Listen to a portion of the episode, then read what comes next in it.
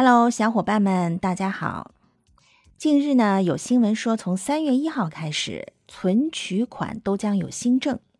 是什么样的新政？我们今天一起来了解一下啊。啊，是从二零二二年三月一号开始，你如果这时候去银行存现金或者是取现金超过五万块人民币，或者是等值一万美金的外币时候，要核查身份，而且登记。哎呦，小伙伴一听着急了，这什么意思啊？我们将来存现金、取现金都要受限制了吗？不是这个意思。所以呢，我这里给大家讲三个要点，保证大家一听就明白啊。这个新政的第一个要点是说，你如果存款、取款超过五万的话，那么银行呢就要核实办理人的真实身份。那这个呢，其实就是让经办人拿出你的身份证，然后确认一下身份信息，再加个签字就可以了。那为什么要增加这么一道手续呢？我们知道，登记一下信息呢，就可以留下痕迹，方便后续的追踪。那这个新政的第二个要点呢，就是说你存款取款超过五万块，银行就要核实资金的来源。就是银行要查查你这个钱是通过什么途径来的呀？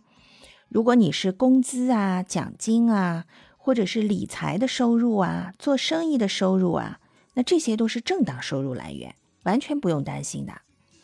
但是如果这些钱是诈骗呐、赌博呀、洗钱呐，甚至受贿得来的，那么你就可能说不清楚来源。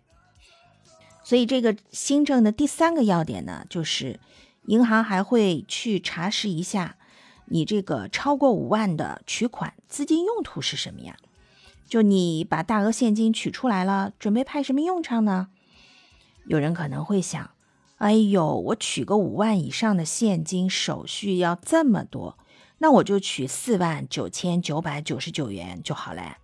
那这确实是个简便的办法，但是我们要想啊，如果咱们用途是正当的，那不管你取五万。十万还是二十万，其实都没问题，说一下，登记一下就可以了，对吧？但我们从这三个要点可以看出来呢，央行是要把现金的部分呢监管起来，因为现金呢不像银行转账，银行转账的方式，从一个人到另一个人，从一个账户到另一个账户都是有记录的，但现金呢是很难有记录的，所以现在要把现金管控起来的话，它的起点就在银行。那么由银行来对大额现金存取进行登记来源、登记用途、核实经办人的身份。那这样一监管呢，就会把非法资金限制起来。但其实对于像我们这样的守法公民来讲，影响是非常有限的。你看我们现在都是移动支付啊，出门都不带现金，日常刷刷支付宝啊、微信支付全都搞定了。你说要去银行存取五万？以上的这个机会还真是不太多，所以呢，这样的严格的管控下，打击了非法资金，其实也就是变相保护了我们守法公民，对不对？好，小伙伴们，如果对存取款的新规还有补充的，希望大家可以留言互动，海派祝英台在这里等你。